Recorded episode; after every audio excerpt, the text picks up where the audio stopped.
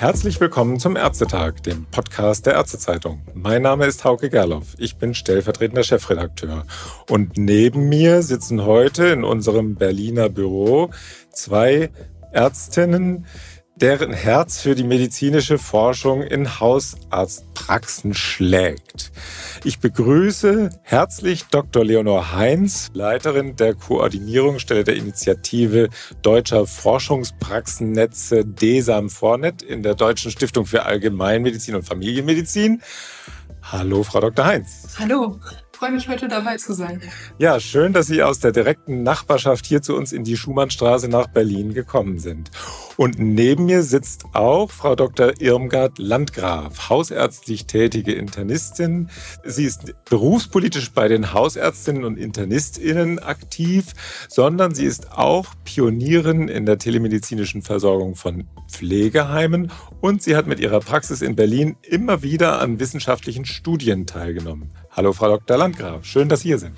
Ja, hallo und herzlich willkommen unseren Zuhörerinnen und Zuhörern. Ja, fangen wir an mit der Praxis. Frau Dr. Landgraf, an welchen Studien sind Sie gerade beteiligt mit Ihrer Praxis und was müssen Sie dafür tun? Also bei uns sind mehrere Studien, an denen wir uns beteiligen. Eine ist eine Studie, die wir mit der Charité finanziert vom Senat von Berlin machen. Da untersuchen wir die Hitzeauswirkungen auf Pflegeheimbewohnerinnen und Bewohner. Die werden regelmäßig von uns gesehen und untersucht, ob sie Auswirkungen haben. Wir haben überall auf den Stationen quasi Thermometer aufgestellt, die dann messen, wie warm es ist. Und wir untersuchen, welche Auswirkungen die Hitze auf die Menschen hat und wollen dann letztendlich, wenn wir die Studie beendet haben, eine Handlungsempfehlung für Pflegeheime erarbeiten. Worauf müssen wir bei Hitze gerade bei diesen sehr empfindsamen und alten Menschen in den Pflegeheimen achten? Das ist eine Studie, die wir machen. Dann sind wir beteiligt an einer großen Studie zur Erfassung der Wirkung der Covid-Impfung auf alte Menschen. Da werden sowohl Patienten aus der Praxis als auch aus dem Pflegeheim von uns von der Charité regelmäßig überprüft und untersucht. Wir untersuchen von Anbeginn, mit Beginn der Impfungen, die wir hatten, wie wirkt sich die Impfung aus, wie lange hält die Wirkung, die Schutzwirkung an, wie häufig müssen alte Menschen nochmal nachgeimpft werden, wie ist überhaupt ihr Antikörperstatus, was passiert, wenn sie sich infizieren.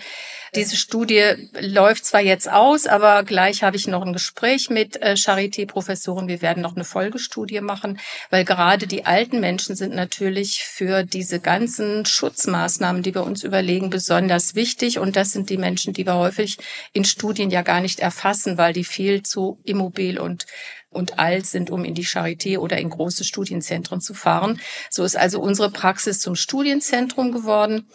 Ja, das sind im Moment die aktuellen Studien. Wir sind noch an anderen Innovationsfondsprojekten mit der Charité beteiligt, nicht nur mit unseren Patienten, sondern da bin ich als Hausärztin mit äh, engagiert. Einmal ist es eine Studie PrEPCO, da untersuchen wir, was können wir tun für alte Menschen, die ähm, schon kognitiv oder körperlich eingeschränkt sind wenn die zu einer planbaren Operation gehen, wie kann man die gut vorbereiten, dass die besser durch die Operation und auch wieder fit nach Hause können. Das ist eine Studie. Und wir starten gerade mit einem großen Innovationsfondsprojekt, wo wir alte pflegebedürftige Menschen zu Hause mit einem digitalen Tagebuch versorgen, über das einmal die Patienten zu ihrem Hausarzt sehr schnell und niedrigschwellig äh, Informationen austauschen können über dieses digitale Tagebuch, erfahren aber auch im Notfall hinzugezogene KV-Ärzte oder Krankenhausärzte, welche Diagnosen der Patient hat, welche Medikamente er nimmt, was in den letzten Tagen oder Wochen bei ihm ambulant an Auffälligkeiten war. Und so hoffen wir, dass wir die Menschen sehr viel besser ambulant versorgen können, nicht ins Krankenhaus einweisen müssen und wenn sie ins Krankenhaus kommen, dass sie dann dort auch nur kürzeren Aufenthalt brauchen und schnell wieder gesund sind. Ja, das sind die Studien, an denen wir aktuell mitarbeiten. Donnerwetter, das sind ja schon ganz schön viele. Wenn Sie das zählen wollen über all die Jahre, an wie vielen Studien haben Sie vielleicht insgesamt teilgenommen, schätzungsweise?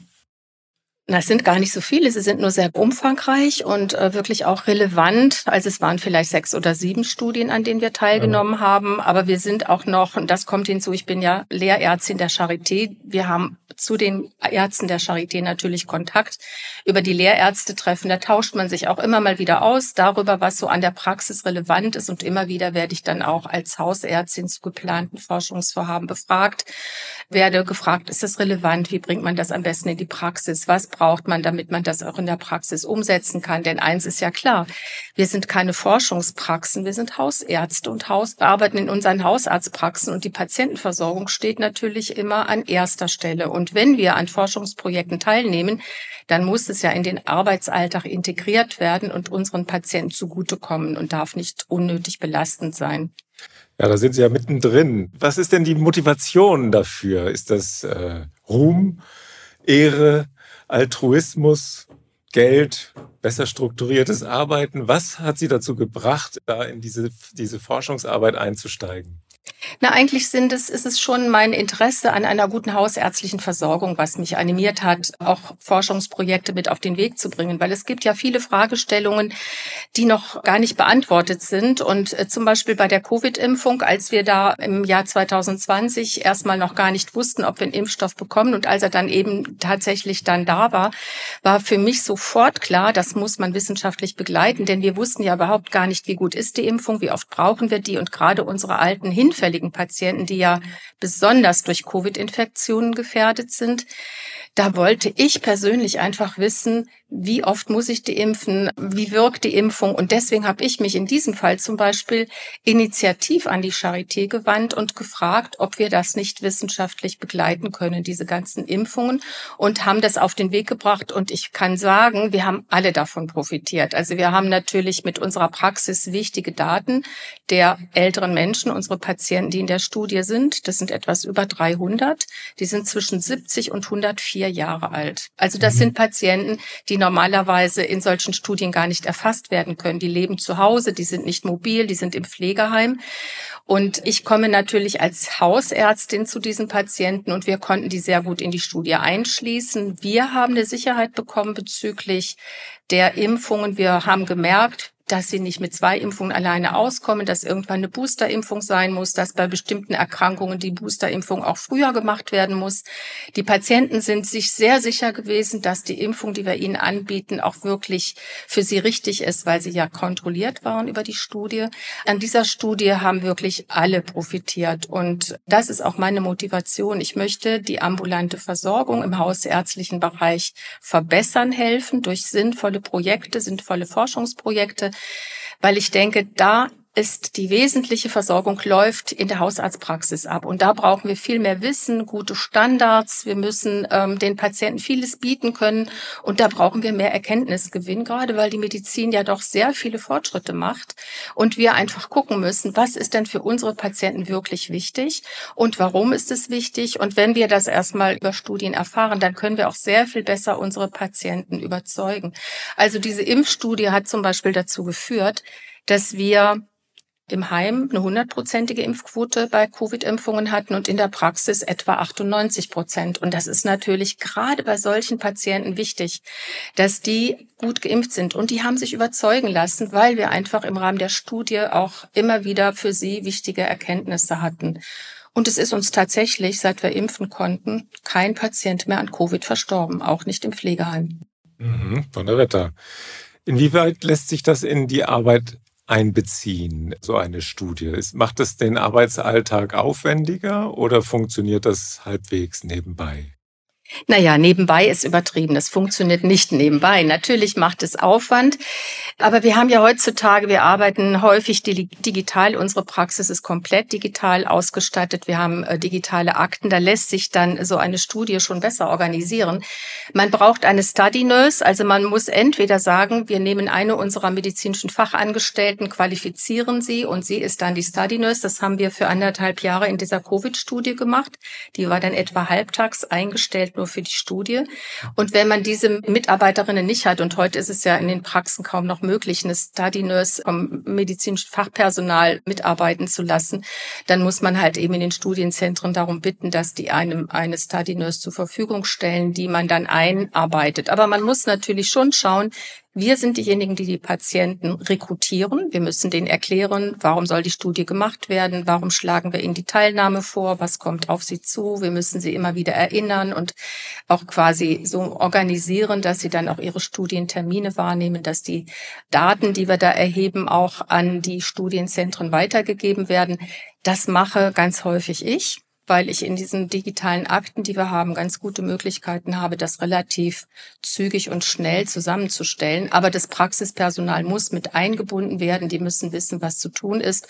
Und die müssen auch hinter der Studie stehen. Und deswegen kann man sagen, in der Hausarztpraxis, wo wir nun viel zu tun haben, ist es wichtig, dass alle von der Studie überzeugt sind, damit sie wissen, das nutzt unseren Patienten. Und wenn das klar ist, dann machen auch alle mit.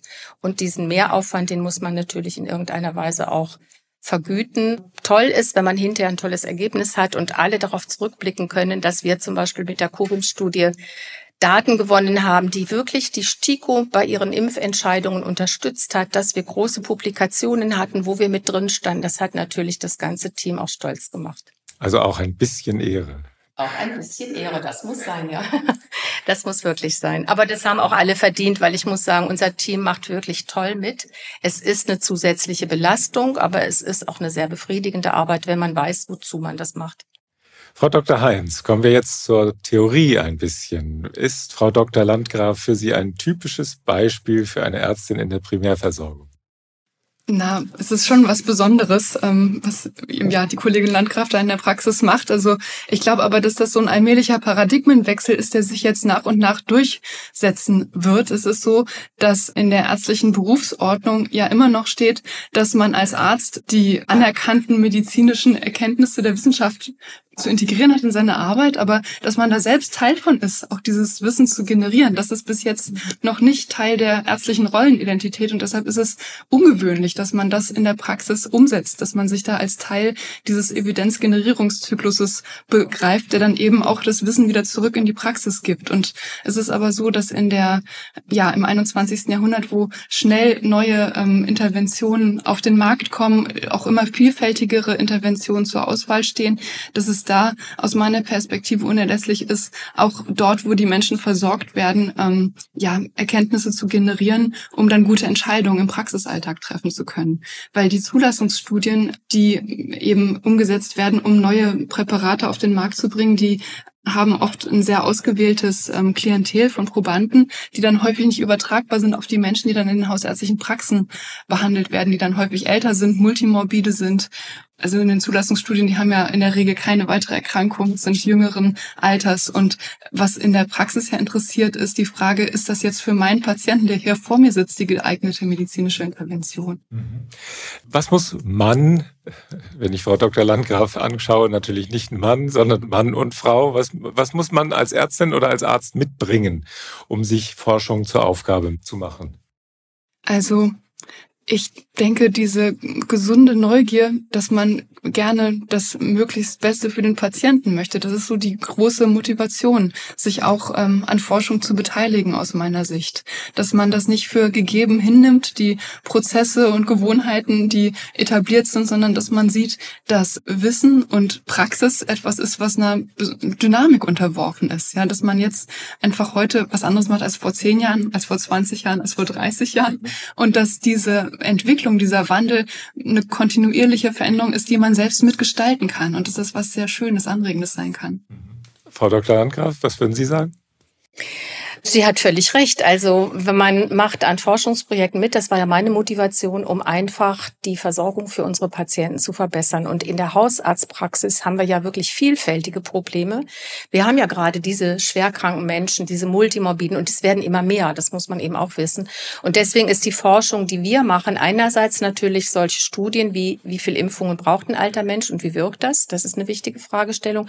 Aber auch welche neuen Versorgungsformen sind notwendig, damit wir in den Hausarztpraxen. Wir werden immer weniger Hausärztinnen und Hausärzte, aber der Bedarf wird immer größer und vor allen Dingen der Bedarf an Versorgung multimorbider alter Menschen wird gravierend zunehmen in den nächsten 20 Jahren. Und wenn man sich das anguckt, muss man sagen, also wir brauchen dringend neue und innovative Versorgungsformen. Wir brauchen natürlich auch die Digitalisierung. Die muss aber bitte so gemacht werden, dass sie uns nicht zusätzlich belastet. Das können wir nun gar nicht gebrauchen, sondern sie soll wirklich das machen, was wir uns wünschen. Sie soll die Qualität verbessern, uns den Arbeitsalltag erleichtern und uns wirklich dabei helfen, immer mehr alte Menschen nach guten Standards und in ihrem Interesse gut zu versorgen. Und da das das hinzukriegen, also eine gute digitale Unterstützung in der Hausarztpraxis hinzukriegen, das werden wir nicht ohne Beteiligung von Hausärztinnen und Hausärzten schaffen. Denn die, die diese Produkte herstellen, die haben überhaupt keine Vorstellung davon, was in den Praxen gebraucht wird, wie wir arbeiten, was wir an Unterstützung benötigen. Und deswegen machen wir in der Praxis auch ganz viel Versorgungsforschung. Wir probieren, wir testen neue Versorgungsformen aus. Wir nehmen da auch andere Praxen mit hinein und erarbeiten uns da neue Standards die dann wirklich die ja es uns helfen, die Versorgung der vielen alten, hinfälligen, kranken Menschen in der Zukunft auch sicherstellen zu können. Und das ist ein absolut dringendes äh, Anliegen, was ich da habe. Und ich bin sehr, sehr froh, dass ich hier in Berlin die Möglichkeit habe, solche Forschungsvorhaben mit so einem großen Institution wie der Charité durchführen zu können. Das ist wirklich, ja, macht sehr viel Hoffnung, dass wir da wirklich auch gut weiterkommen. Mhm. Ich spüre die Neugier, die haben Sie sowieso dabei, äh, wenn ich das richtig äh, merke. Frau Dr. Heinz, wie viele hausärztliche Praxen erfüllen denn diese Bedingungen der Neugier und vielleicht dann auch äh, der Strukturen. Und äh, wie viele Praxen sind bei Studien dabei und engagieren sich für die Forschung? Wenn Sie mal, Sie haben ja vielleicht so eine Art Überblick.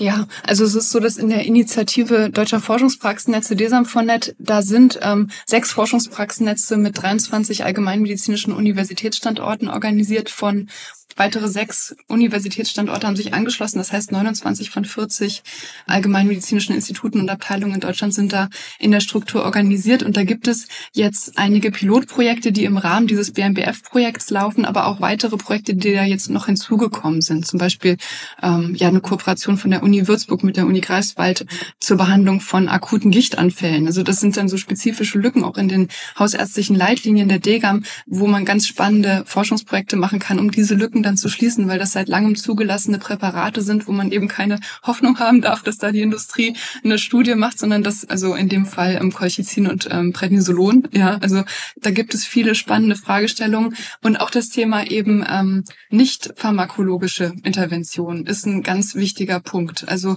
wie kann man ein Asthmaspray effektiv verwenden? Wie wirkt eine Schulung letztlich darauf, dass die Patienten dann auch eine Symptomverbesserung haben oder sowas wie intermittierendes Fasten oder mhm. Informationen Interventionsprozesse, wie dann Medikamentenpläne und, und Patientenmappen vorgehalten werden, auch an der sektorenübergreifenden Versorgung ähm, bei multimorbiden älteren Patienten oder bei Patienten nach einer Krebsdiagnose. Ja, was ist da wichtig? Welche Informationen müssen da verarbeitet werden? Das heißt, es geht nicht nur um Pharmazeutika, sondern auch um Prozesse und nicht pharmakologische Interventionen. Das ist ein breites und sehr spannendes Spektrum. Ihre konkrete Frage nach der Anzahl der Patienten kann ich jetzt in der Form nicht beantworten, weil das eine komplexe Gemengelage gibt zwischen den ähm, Pilotprojekten und dann noch weiteren Projekten, die hinzugekommen sind. Und dann gibt es ja auch noch allgemeinmedizinische Universitätsstandorte, die auch mit Forschungspraxen Projekte machen, die noch nicht in der Initiative DESAM4Net organisiert sind. Mhm. Ja, also ähm, es ist aber der Plan, dass bis zum Ende der Förderphase 2025 1700 Forschungspraxen in der Struktur organisiert sind. Und es geht darum, so eine bestehende Infrastruktur zu schaffen, die immer neue, vielfältige Projekte je nach dem Interessenspektrum der Praxen dann verwirklichen kann. Mhm. Sind Sie denn Mitglied in einem solchen Forschungspraxisnetz? Ja, natürlich in Response. Und wir hatten auch gestern ein Treffen von interessierten Praxen. Es waren jüngere Kolleginnen und Kollegen und ich war da nun als die Erfahrene dabei und habe genau das gemacht, was ich jetzt sage, nochmal erklärt, warum ich äh, das richtig finde, wie man das am besten in der Praxis organisiert, dass man vielleicht erstmal mit einem kleinen Projekt anfängt. Und was ich den Kolleginnen und Kollegen auch gesagt habe, es ist zwar erstmal ein besonderer Aufwand nochmal für die Praxis. Aber es beeinflusst auch den Praxisalltag sehr, sehr positiv und es beeinflusst auch das Betriebsklima. Also wenn ich in einer Studie Sachen, Daten erheben muss, dann muss ich wirklich sehr strukturiert arbeiten und die Daten auch wirklich gut dokumentieren, damit man es gut abrufen kann. Das macht sich dann im Versorgungsalltag schon bemerkbar, weil man wird trainiert, wirklich so nach bestimmten Standards gut zu arbeiten. Unser Ansehen bei den Patienten nimmt zu, das muss man auch sagen. Die Patienten, da bin ich wirklich sehr positiv äh, von überrascht worden, wie dankbar die uns sind, dass sie an Studien teilnehmen dürfen. Also zum Beispiel die Impfstudie für ältere Menschen, da haben mir die Leute, die bei uns im Nebenhaus ist so ein Haus für betreutes Wohnen, und die haben mir als sie an der Studie dann teilnehmen durften, ein Gedicht geschrieben und das alle unterschrieben, indem sie sich dafür bedankt haben, dass sie an der Studie teilnehmen dürfen, weil sie gemerkt haben, das hilft ihnen auch, mit der Situation besser zurechtzukommen. Und was ich ganz äh, interessant fand, sie sagen auch, danke, dass wir eine Möglichkeit haben, uns noch für die Gesellschaft äh, zu engagieren und mit unseren Untersuchungsergebnissen den medizinischen Fortschritt voranzutreiben. Das hat die alten Menschen wirklich sehr beschäftigt, dass sie da helfen können, indem sie einfach bei der Studie mitarbeiten. Und in der Praxis entsteht eine andere, ein anderer Zusammenhalt, ein anderer Teamgeist, wenn man nicht nur Versorgung macht, was ja unser wesentlicher Bereich ist, sondern wenn man auch noch mitarbeitet daran, dass die Versorgungsmöglichkeiten, die, die man hat, besser werden, dass man sogar Einfluss nimmt darauf, dass sich was ändert.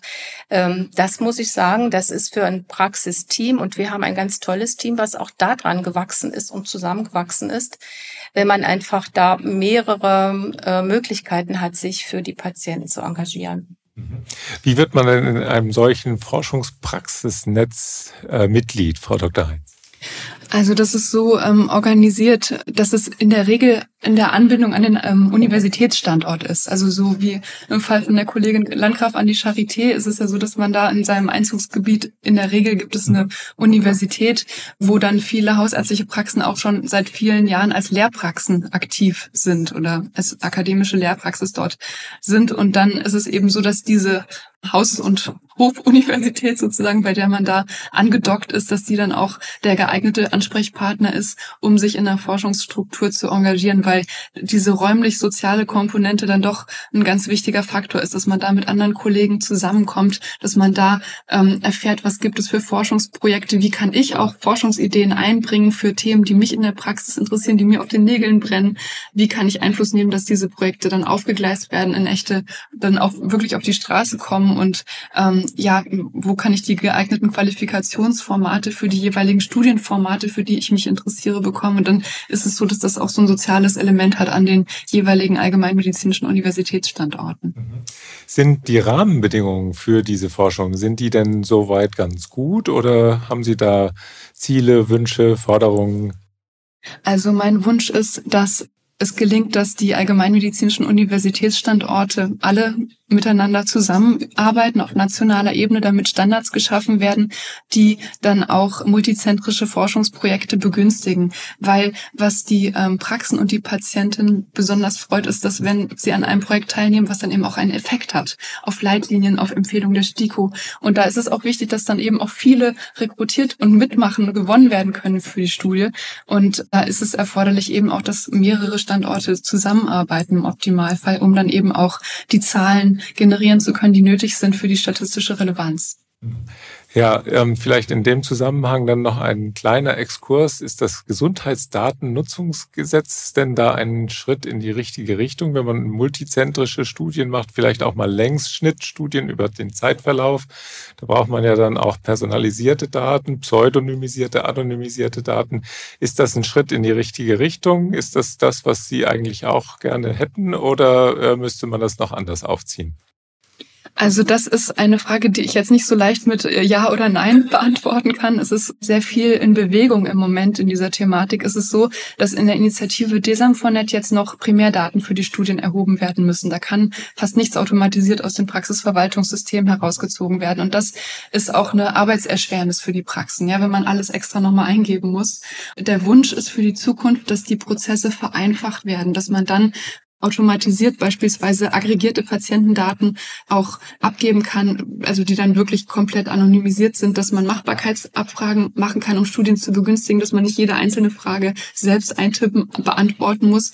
Es geht wirklich hier um Prozesserleichterung für die Praxen, die sich an Forschungsprojekten beteiligen möchten es ist absolut so, dass da nicht ähm, da einzelne Patienten reidentifizierbar auftauchen sollten auf so einer übergeordneten Ebene, sondern das sollte geschützt in den Praxen verbleiben. Aber die digitalen Prozesse so zu erleichtern, dass dann eben die Forschungsprojekte leichter durchführbar sind und man dann eben nicht abends dann da sitzt und das aus seinem PVS heraus extrahiert und extra nochmal eine spezielle Datenbank eintippen muss selbst. Also das wäre schon dringend erforderlich, damit man dann auch mehr Praxen für die Forschung gewinnen kann, weil das kann man wirklich nicht von den Menschen verlangen. Ja, auch wenn sie sehr intrinsisch motiviert sind, müssen wir das auch leisten, da Prozesse anbieten zu können, die das vereinfachen.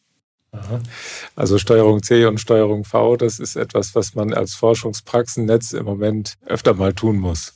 Genau so ist es, ja. Die ja, vielleicht das Schlusswort wieder für die Frau Dr. Landgraf. Was würden Sie denn Ihren KollegInnen empfehlen? Mitmachen und wenn ja, wie intensiv, äh, wie viel Arbeit reinstecken? Also mitmachen kann ich auf jeden Fall empfehlen. Es ist wirklich sehr befriedigend, wie Frau Heinze schon gesagt hat, dass man selber daran mitarbeitet, von der Basis für die Basis neue Erkenntnisse für bessere Versorgungsformen und Therapieformen zu finden. Und wir sehen ja tagtäglich viele Probleme, die andere nicht sehen. Also bitte aufmerksam bleiben, gucken, wo gibt es etwas, was ich gerne geändert hätte, wie kann man sich da Hilfe holen, etwas zu ändern innerhalb der äh, Netze, in denen man sozusagen mit den, mit den äh, Instituten an der Universität arbeitet, Fragestellungen einfach mal diskutieren und überlegen, kann man das nicht in ein Forschungsprojekt umsetzen. Ich würde erstmal jeder Praxis raten, klein anzufangen, nicht mit einem Riesenprojekt, was sie sofort überfordert, sondern vielleicht eine kleine Fragestellung, dass man erstmal so merkt, es ist ja gut machbar, es macht Spaß, man kann auch seinen Patienten gegenüber anders auftreten, wenn man äh, forscht und wenn man so ein bisschen über den Tellerrand guckt, was kommt denn auf uns zu, was gibt es demnächst für Möglichkeiten. Es ist so niedlich, dass manchmal Patienten zu uns kommen, die haben dann selber eine Frage und sagen, Frau Doktor, Sie forschen doch, haben Sie schon mal das und das erforscht? Das wüsste ich gerne mal, das ist total nett. Die kommen dann mit Sachen an, die ich mir noch gar nicht überlegt hatte, aber man sieht, die Patienten sind sehr dankbar dafür, wenn wir uns in dieser Weise engagieren, weil wir wirklich Fragestellungen in die Forschungsprojekte bringen, die tatsächlich für die Basisversorgung Versorgung für den Patienten vor Ort wichtig sind. Und da kann ich nur allen raten, trauen Sie sich, machen Sie mit, fangen Sie klein an. Und wer erst mal klein angefangen hat, das weiß ich ganz genau, der macht dann später auch größere Projekte mit. Und damit wird der Versorgungsalltag tatsächlich noch mal ein Stückchen interessanter. Wenn das kein gutes Schlusswort war. Äh, Frau Dr. Heinz, Frau Dr. Landgraf, haben Sie vielen Dank dafür, dass Sie uns einen Überblick über die Forschungsaktivitäten in Haushaltspraxen, über die Chancen, Möglichkeiten und vielleicht auch manchmal die Schwierigkeiten gegeben haben und nicht zuletzt, dass Sie auch einen Blick auf die übergeordneten Strukturen ermöglicht haben, die sich gebildet haben oder die sich ja auch gerade dabei sind, dass sie gebildet werden. Alles Gute für Sie. Herzlichen Dank. Ja, ich bedanke mich auch und ich wünsche allen, die jetzt sich äh, überzeugen lassen konnten, das doch zu versuchen, wirklich viel Erfolg und viel Freude damit. Vielen Dank und auch wieder vielen Dank fürs Zuhören. Alles Gute und bis zum nächsten Ärztetag. Tschüss.